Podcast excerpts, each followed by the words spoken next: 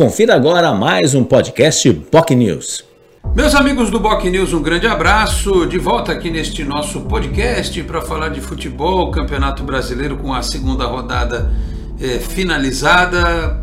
São Paulo tomou uma traulitada do Flamengo no Maracanã. O Corinthians lidera depois de mais uma vitória contra o Havaí, que tem uma cara de time que vai brigar para não cair de novo, né? Mas até aí não é problema do Corinthians. Fez a parte dele.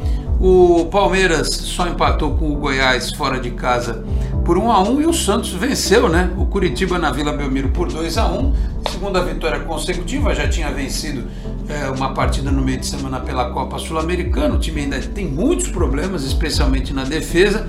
E o técnico Fabian Bustos vai tentando encontrar um jeito né, deste time funcionar de forma equilibrada, com ataque, defesa e meio de campo é, trabalhando de forma uniforme, né?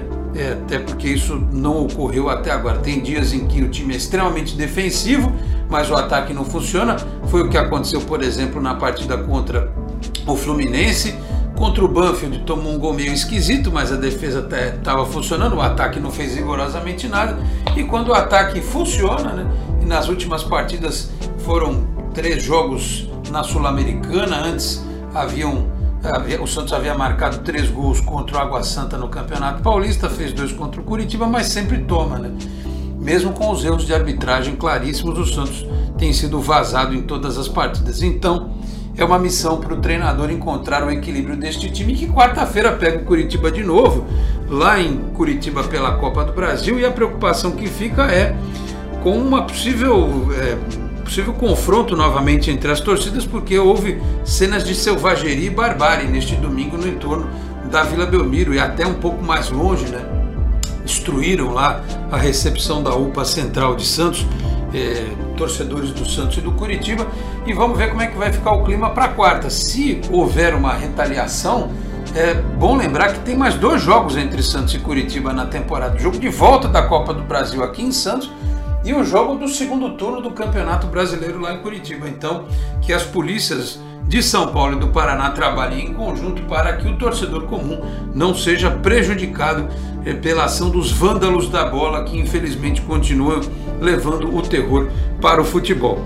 E voltando ao aspecto campo e bola, que o Santos saiba se comportar em Curitiba eh, de forma a buscar um resultado que o mantenha vivo para o jogo de volta ou seja, uma derrota por uma diferença mínima, um empate para decidir aqui em casa na sequência. Só lembrando que no domingo o Santos joga na Vila de novo contra o América Mineiro, que é um time certinho, está disputando Libertadores, empatou com o Atlético Mineiro outro dia, né? Voltou a ser dirigido pelo Wagner Mancini, que no final de semana venceu o Juventude por 4 a 1.